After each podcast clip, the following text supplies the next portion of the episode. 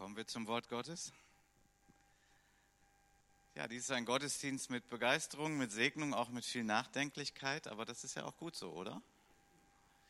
Wenn wir jetzt einen Text lesen, was Jesus über Kinder gesagt hat, dann stelle ich fest, und das ist immer wieder eine Herausforderung, wenn man schon länger Christ ist, dass das sehr bekannte Verse sind, die aber unglaublich viel Gewicht haben, auch extrem deutlich eigentlich sind und die uns eben das Herz Jesu zeigen. Was sagt er über Kinder? Was denkt er über Kinder? Matthäus 18, wir haben letzte Woche damit schon angefangen. Und ähm, ich möchte heute die, die zehn Verse dann anschauen und einige Aspekte von dem, was hat Jesus über Kinder gesagt. Matthäus 18, die Verse 1 bis 4, da heißt es, zu jener Stunde traten die Jünger zu Jesus und sprachen, wer ist wohl der Größte im Reich der Himmel? Jesus rief ein Kind herbei, stellte es in ihre Mitte. Und er sprach, wahrlich, ich sage euch, wenn ihr nicht umkehrt und werdet wie die Kinder, so werdet ihr nicht in das Reich der Himmel kommen. Wer nun sich selbst erniedrigt wie dieses Kind, der ist der Größte im Reich der Himmel. Ich habe irgendwo gelesen, vielleicht war das ja ein Kind von Petrus. Interessanter Nebengedanke, weiß man nicht, aber könnte ja sein. Aber es war sehr konkret. Und wie ich letzte Woche schon gesagt habe, waren die Jünger sicherlich sehr überrascht, wie ein kleines Kind in unsere Mitte. Was soll das denn jetzt? Ein Kind. Eigentlich nicht, nicht viel zu sagen, keine Bedeutung, ist noch nicht reif, kann noch nichts. Äh, ein Kind. Aber Jesus stellt bewusst ein Kind in die Mitte. Ja, Gegenstandslektion. Ja. Ein Kind. Kinder sind unsere Vorbilder. Ist das so?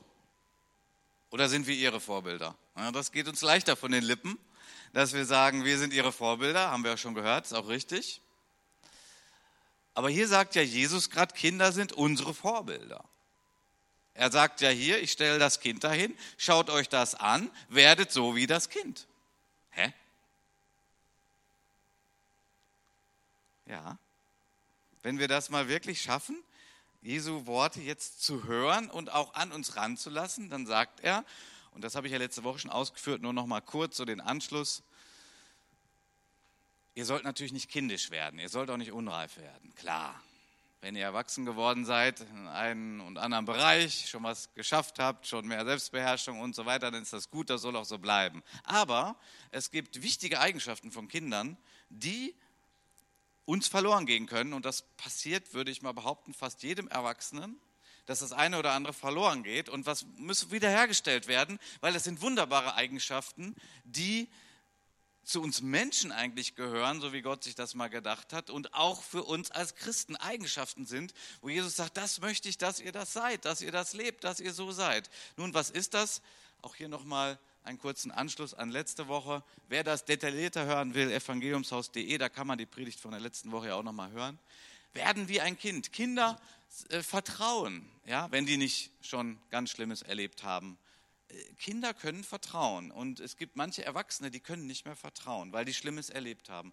Da sagt Jesus, werde wie ein Kind, lern doch mal wieder vertrauen. Und dann könnten wir jetzt über Seelsorge reden und so weiter, aber es ist eigentlich gesund, wenn man vertrauen kann. Werde wie ein Kind, dass du vertrauen kannst. Weil ohne Vertrauen ist ganz schlecht, durch diese Welt zu gehen. Menschen sich, sich Menschen anvertrauen und natürlich Gott vertrauen können. Demütig, ja, ein Kind ist demütig, weil ein Kind sagt, weiß ich nicht, kann ich nicht, ganz normal. Ähm, das geht uns abhanden, wenn wir älter werden, dann laufen wir eher so rum, kann ich, weiß ich. Ist das so? Ja, in manchen Bereichen ja ist das so, das musst du dich auch nicht verbiegen. Aber in einer Menge von Bereichen ist es nicht so. Es gibt eine Menge, was du nicht weißt. Es gibt eine Menge, was ich nicht weiß. Es gibt eine Menge, was ich kann. Es gibt eine Menge, was ich nicht kann. Kinder sind da unkompliziert. Nee, kann ich nicht. Kannst du mir helfen? Schöne Einstellung, schöne Haltung. Jesus sagt, das ist eigentlich auch eure Haltung. Lasst euch doch mal helfen. Lernt doch mal von anderen. Demütig sein. Erwartend sein. Wenn ein Kind gesund aufwächst, hat es Erwartung. Es hat Erwartung an das Leben. Es hat Erwartung an den nächsten Tag. Es freut sich auf eine positive Zukunft. Ist das bei dir noch so? Oder solltest du an der Stelle lernen, wieder wie ein Kind zu werden, dass du sagst, ich freue mich auf den nächsten Tag, ich freue mich auf das, was da kommt. Wenn das nicht so ist, ich sage das nicht zum Vorwurf, aber dann kannst du mal Gott an dein Herz vielleicht ranlassen, dass er das wieder repariert, dass er das heilt. Das ist ein ganz anderes Lebensgefühl, wenn ich Positives erwarte, als wenn ich überhaupt nichts mehr erwarte oder nur noch Schlimmes erwarte. Wissbegierig zu sein, ja, Kinder sind wissbegierig, die wollen lernen, die, wie ist das und so. Weißt du schon alles? Kannst du schon alles? Nein, natürlich nicht. Aber wie, befrag mal gerade dein Herz, wieso dein Herz drauf ist. Ne? Also die Richtigkeiten im Kopf ist immer die eine Seite, das andere ist ja, wie ist gerade dein Herz? Willst du noch was lernen, so vom Reich Gottes? Oder auch hier die Schöpfung weiter zu entdecken, wissbegierig zu sein, werde wie ein Kind. Und sei fröhlich. Natürlich nicht immer nur. Es gibt Zeiten, da ist es sehr angemessen, traurig zu sein. Ja, ist klar. Aber so das Grundgefühl des Lebens bei Kindern, die gesund sind, ist fröhlich zu sein. Sich über Dinge zu freuen, Kleinigkeiten zu freuen, in die Pfütze reinzuspringen und sich zu freuen. Einen Luftballon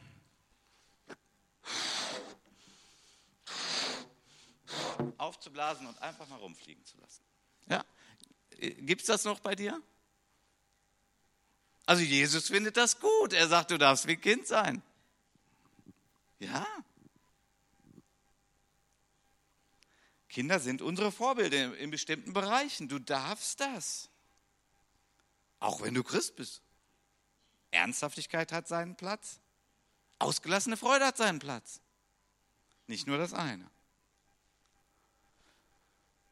Was sagt Jesus über Kinder? Er sagt jetzt im weiteren Verlauf, wer ein solches Kind in meinem Namen aufnimmt, der nimmt mich auf. Unglaublich einfacher Satz, aber lass uns mal einen Moment darüber nachdenken. Wer ein Kind aufnimmt, nimmt mich auf.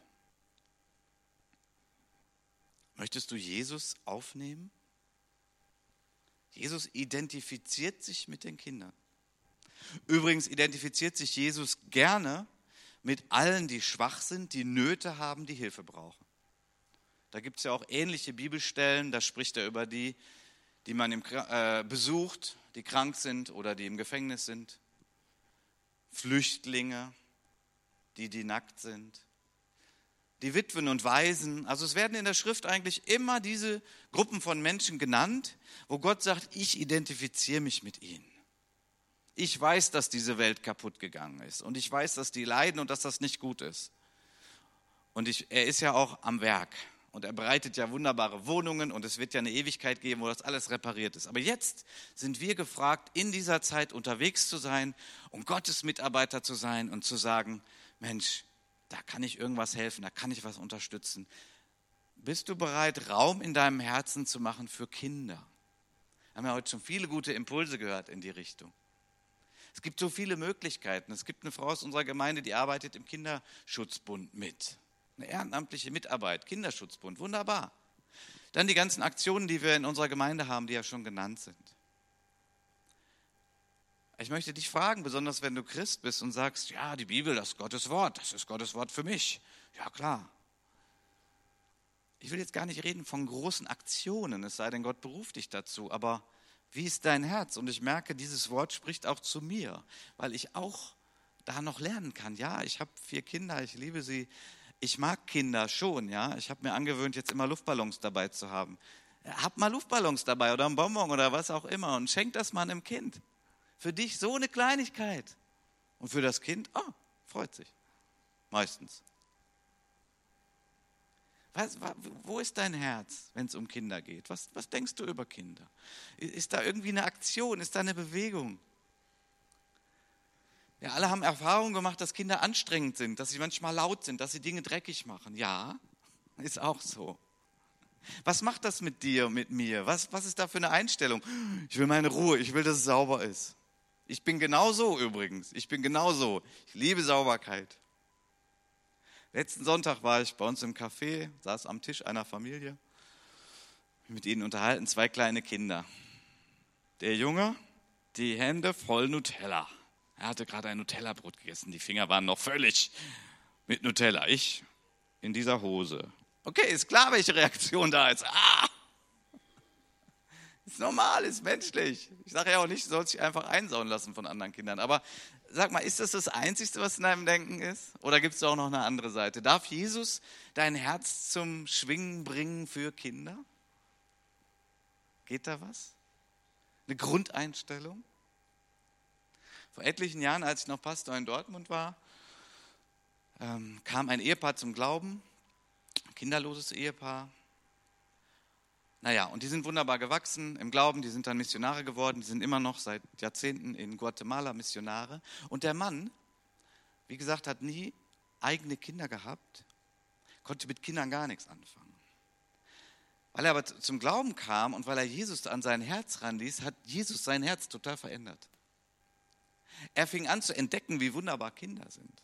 Mit den Luftballons, das habe ich von ihm, habe ich von ihm abgeguckt.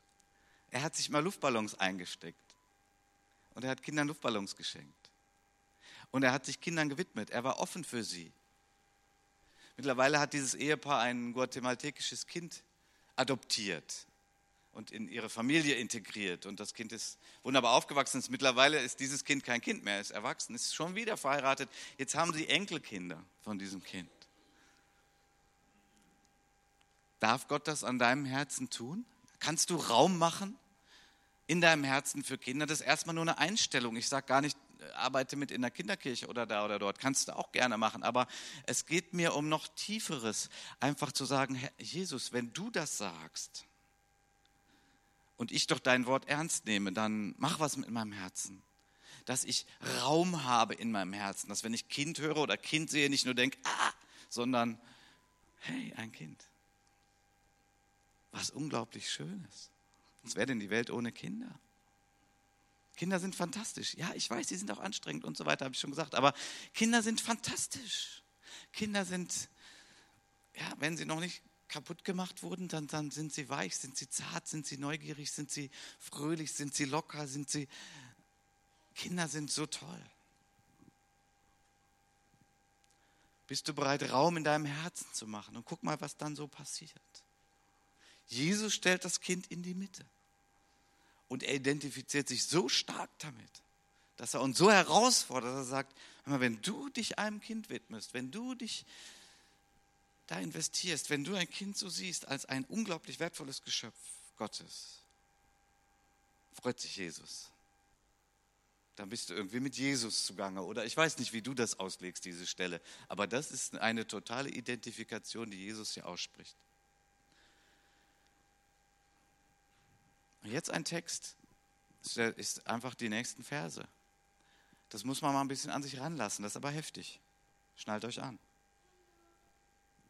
Wer aber eines dieser Kinder, die mir vertrauen, vom rechten Glauben abbringt, für den wäre es besser, er würde mit einem schweren Mühlstein um den Hals ins Meer geworfen werden.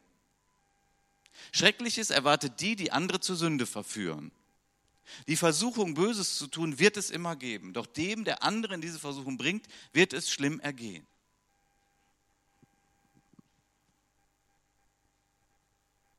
Puh. Hat Jesus gesagt, sagt er auch heute. Manche Bibelausleger sagen, in diesem Text geht es eigentlich nicht um Kinder oder nicht nur um Kinder. Ich denke, es geht auf jeden Fall um Kinder, aber vielleicht geht es um mehr als Kinder, um auch andere Menschen, die schwach sind. Es kann schon sein, aber dass Kinder auch gemeint sind, ist, glaube ich, nicht wegzureden. Er hat ja gerade ein Kind in die Mitte gestellt. Wenn ich das mal positiv formuliere, was da steht, dann heißt es, wie kostbar ist der Glaube der Kinder und das Gottvertrauen der Kinder. Wie kostbar ist das in den Augen Gottes, in den Augen Jesu? Wie kostbar? Normalerweise glauben Kinder, ja, sie vertrauen ihren Eltern. Das ist eigentlich der normale Plan A, ja, das ist so. Wenn da nichts ganz Schlimmes passiert ist, ist das so. Kinder glauben und vertrauen sich ihren Eltern an. Das sollen sie auch sonst machen. Das ist ganz normal. Und ich weiß es nicht, ob es theoretisch möglich ist, dass ein Kind als Atheist zur Welt kommt. Ich glaube eher, dass ein Kind denkt, hm, da gibt es irgendwie was Höheres, was Größeres. Also ich glaube, so diese atheistische Einstellung, die muss irgendwie äh, reingesteckt werden in ein Kind, dass man das glaubt. Weil es ist eigentlich der viel größere Glaube, wenn man sich die Schöpfung anguckt, als der Glaube, dass es da einen großen Schöpfer gibt.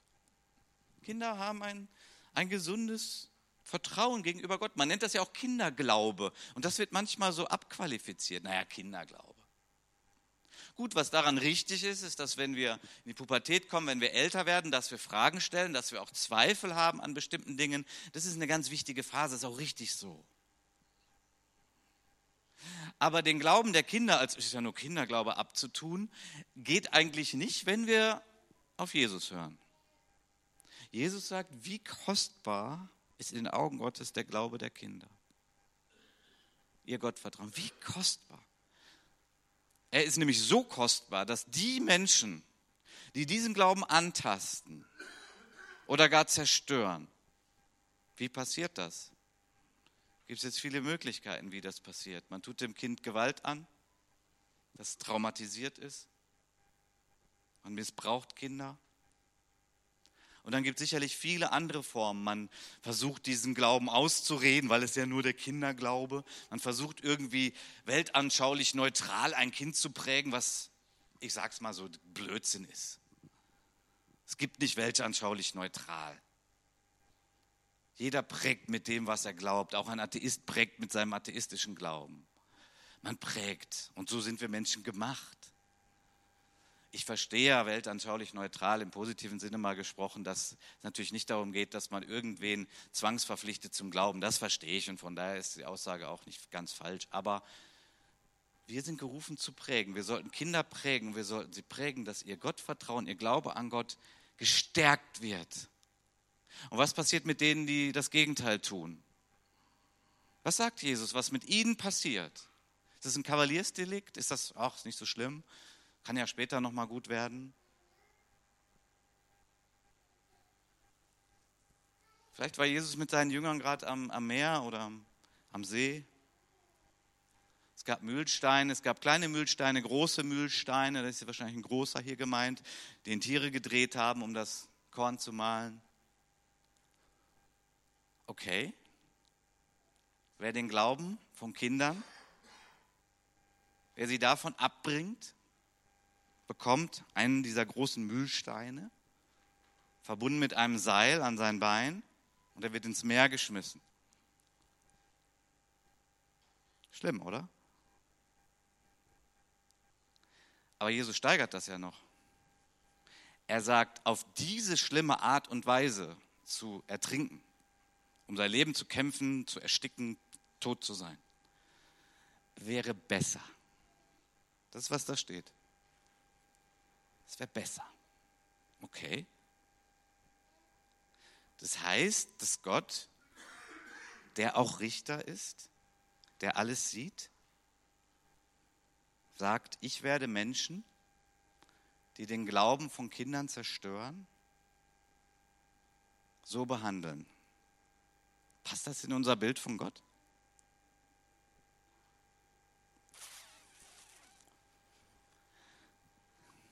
Wir als bibeltreue Christen, wie wir uns nennen, sagen ja, wir nehmen das Wort Gottes, wie es gesagt ist. Und also hier geht es jetzt auch nicht, ich habe ein bisschen ausgelegt, habe ein bisschen Mühlstein erklärt, da gibt es dann griechische Worte so und so rum. Aber ich meine vom Kern her. Ja. Können wir das aushalten, das Wort? Ist schon hart, oder? Sehr hart.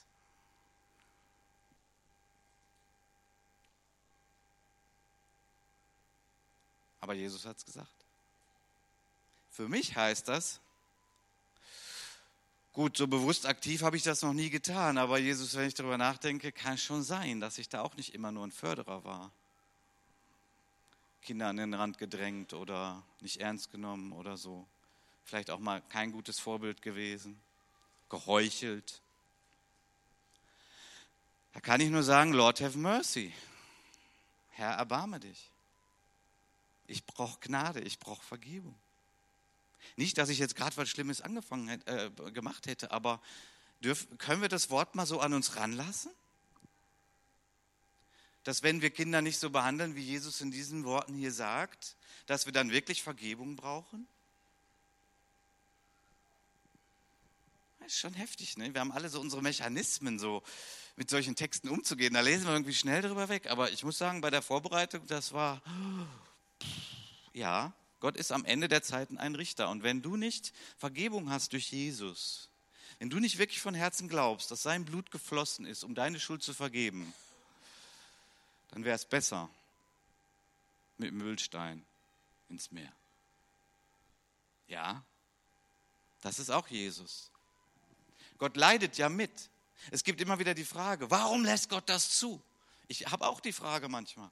Warum lässt Gott das zu? Kindersoldaten, Kinder ertrinken im Mittelmeer, sicherlich auch letzte Woche wieder. Kinder werden missbraucht. Ich weiß gar nicht, das hört ja nie auf. Wie furchtbar. Es gibt vielleicht hier heute auch Menschen, die Missbrauch erlebt haben, als sie Kinder waren. Und hoffentlich haben sie die Gnade Gottes erlebt und wurden geheilt. Ich habe das nicht selbst erlebt, dank sei Gott, aber ich habe mit Menschen gesprochen. Das ist schlimm, ganz schlimm. Menschen brauchen Gnade von Gott und es gibt Vergebung und es gibt Heilung. Aber wer wünscht sich Vergebung? Ja, der, der Jesus ernst nimmt, der wünscht sich Vergebung. Und bei vielen gibt es diese Ausweichreflexe, so, ach Gott ist doch der liebe Gott und so. Ja, das ist er auch. Aber er bietet uns Vergebung an und die sollten wir annehmen. Ansonsten verbringen wir die Ewigkeit woanders. Da, wo es schlimmer ist, als mit einem Mühlstein ins Meer hinabgezogen zu werden. Worum geht's? Es ist nicht ein Gott, der Menschen quälen will oder Böses vorhat oder hart ist. Es geht, es geht darum, dass er Kinder schützen will. Es geht darum, um mal ganz, ganz deutlich zu machen, wie kostbar ihm der Kinderglaube ist. Ja? Deswegen habe ich es ja so rumformuliert. Das ist ja für alle so atemberaubend. Ach, so ist das. Okay, Herr, hilf mir. Raum zu machen für Kinder. Hilf mir, Kinder gut zu behandeln. Hilf mir, Zivilcourage zu haben, wenn ich irgendwo sehe, dass jemand da ein Kind missbrauchen will. Hilf mir, den Mut zu haben, das zu melden an der richtigen Stelle. Ich bin froh, dass wir in unserem Gemeindebund ein gutes Programm haben. Kinder schützen. Gutes Programm. Und bei uns, jeder Kindermitarbeiter in unserer Gemeinde, der wird darüber informiert und wird gefragt. Und wir gehen ja bis hin zum polizeilichen Führungszeugnis. Warum? Deswegen. Wir wollen nicht, dass ein Kind hier zu Schaden kommt. Man kann schon etwas tun. Jesus sind diese Kinderherzen so kostbar, so wertvoll. Ich glaube, er weint selber, wenn diese Dramen, wenn man diese hört. Ja, er leidet mit. Ja, warum haut er nicht einfach mal auf den Tisch? Tja, das ist so ein bisschen zweischneidiges Schwert, ja. Wo sollte Jesus da, also wo ist jetzt das Limit? Ich meine, Kindesmissbrauch ist ganz, ganz schlimm, wirklich, ganz, ganz, ganz, ganz schlimm. Und ich bin froh, dass in unserer Gesellschaft das auch so gesehen wird. Aber ich meine, wo sollte Gott jetzt sagen, so, jetzt hau ich mal auf den Tisch? Ne? Wo, wo, wo ist das Maß? Wir leben in der Zeit der Gnade, wie es heißt. Wir leben in der Zeit, wo das Evangelium gepredigt wird. Wir leben in der Zeit, wo Menschen das hören und reagieren können und Vergebung finden können für ihre Schuld. Auch solche, die Kinder missbraucht haben, können Vergebung finden für ihre Schuld. Ja, das möchte ich auch deutlich sagen. Und dann gibt es keinen Mühlstein, dann gibt es Gnade, dann gibt es Barmherzigkeit, dann gibt es Liebe Gottes. Ja. Aber brauchen wir das nicht irgendwie alle? Ja, ich habe doch kein Kind missbraucht. Ich habe doch keine Bank überfallen. Ich habe doch meine Steuererklärung ehrlich gemacht. Cool. Dann kann ich ja jetzt auch in den Himmel gehen, habe ich mir redlich verdient. Nee, wir haben doch alle unsere Punkte. Und warum sollte Gott sagen, ja, da haue ich jetzt auf den Tisch? Ich würde es mir echt wünschen. In dieser Welt, die so zerbrochen ist, wo so viel Dramen ablaufen. Ich würde es mir manchmal sehr wünschen, aber Gott ist Gott. Und die Zeit kommt ja, wo er auf den Tisch haut, wenn Jesus wiederkommt, wenn das Gericht ausgeführt wird. Das kommt ja. Das kommt ja. Es ist ja nicht so, dass Gott das immer alles laufen lässt. Nein, es kommt. Wir wissen das. Und deswegen gnade uns Gott, dass wir Vergebung haben für unsere Schuld. Und noch ein Gedanke, den Jesus auch noch in diesem Text hier drin hat. Seht zu, dass ihr keinen dieser Engel, äh, dass ihr keinen dieser Kleinen verachtet, denn ich sage euch, ihre Engel im Himmel schauen alle Zeit das Angesicht meines Vaters im Himmel. Oh, was für ein wunderbarer Bibelvers. Was für eine Aussage. Was für so, Jesus macht mal kurz den Vorhang so ein bisschen beiseite, lässt uns mal so ein bisschen reingucken in die übernatürliche Welt, in, in, in, den Himmel, der uns ja umgibt, der ja nicht nur die Zukunft ist, ist ja auch die Gegenwart. Ja, das ist die übernatürliche Welt Gottes. Wir haben heute schon gebetet, wir haben Jesus angebetet, wir haben für Dinge gebetet. Äh, das war alles Kontakt mit der übernatürlichen Welt. Und hier ist mal so ein bisschen Vorhang weg und Jesus sagt, ihre Engel schauen alle Zeit das Angesicht meines Vaters im Himmel. Wunderbarer Gedanke, oder? Es ist aber nicht nur ein Gedanke, es ist Wahrheit. Jesus hat es gesagt. Das glauben wir ja hier so. Jesus hat gesagt, da gibt es Engel. Okay, das glauben auch viele. Aber es gibt Engel, die das Angesicht des Vaters schauen. Jetzt könnte man viel über äh, Angologie würde das, glaube ich, in der Theologie heißen, also Lehre über Engel. Da gibt es übrigens auch abstruse Dinge. Man sollte nicht zu viel immer da reinlegen, was da steht. Aber nehmen wir es mal ganz einfach, was da steht. Es gibt also Engel, die das Angesicht des Vaters im Himmel schauen. Tun übrigens nicht alle Engel, manche verdecken ihr Angesicht, aber gut, da wollen wir nicht so tief rein jetzt. Aber es gibt irgendwie Engel, das Angesicht des Vaters schauen. Und die haben eine Zuordnung zu Kindern. Also so würde ich das jetzt mal auslegen. Ich hoffe, ich gehe jetzt irgendwie nicht zu weit oder so, aber da ist eine Zuordnung zu Kindern. Was will uns das sagen? Nun könnt ihr auch selber darüber nachdenken, kann ganz viel sagen. Also was es für mich auf jeden Fall sagt, ist, dass Kinder im Himmel eine große Bedeutung haben und viel Aufmerksamkeit haben vom Himmel her. Und so schließt sich ja der Kreis irgendwie, dass Jesus sagt, ich stelle ein Kind in die Mitte und dann sagt er, Übrigens, ich sage euch mal ein bisschen gerade was vom Himmel, was so abgeht. Also da gibt es Engel, die äh, haben sehr guten Draht zum himmlischen Vater und die sind, haben eine Zuordnung zu den Kindern. Wow. Klasse, Wahnsinn. Wahnsinn. Ja. Also für Gott ist das wohl auch extrem wichtig, jedes Kind.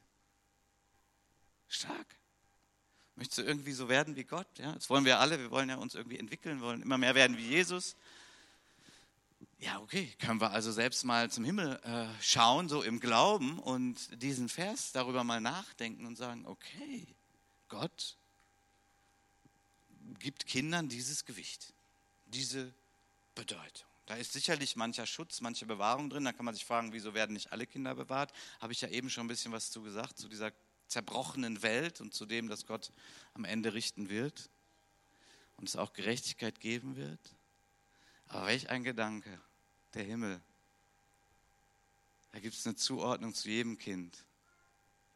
Das Schöne ist, dass Gott ja gar keine äh, Begrenzungen hat, keine Limits, also keine Sorge. Für Kinder gibt es auf der Welt gerade so drei Milliarden, vier Milliarden, keine Ahnung. Für Gott kein Problem.